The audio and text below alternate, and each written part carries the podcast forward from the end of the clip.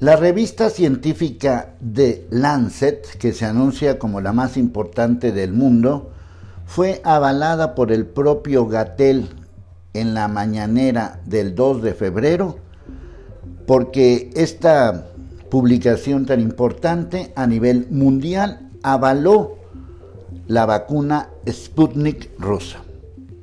Entonces, según Gatel, es una revista fundamental, importante, creíble.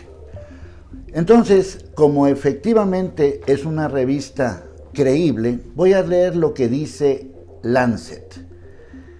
Esta revista, esta publicación, destaca que la combinación de falta de pruebas para saber quién tenía la enfermedad y la ausencia absoluta de equipo básico de protección para trabajadores en la primera línea de batalla en los primeros meses de la pandemia asoman como la causa principal de las infecciones y muertes del personal de salud de México.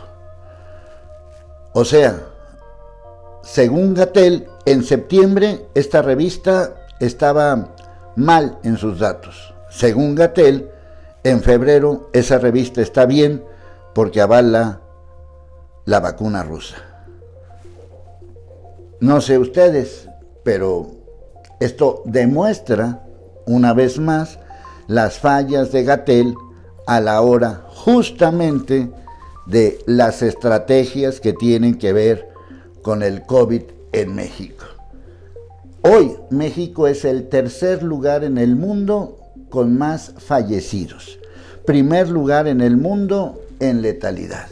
Así que lo que publicó The Lancet en septiembre es real, como también es real lo que publicó en febrero. Lo que es irreal es Gatel, que cada vez se le entiende menos. Y eso a mí ya me tiene hasta la M, hasta la madre para que me entiendan. Les invito a que vean mis videos en el canal de YouTube de Pueblo Informado y también en la página, la fanpage de Facebook de Leonardo Schwebel.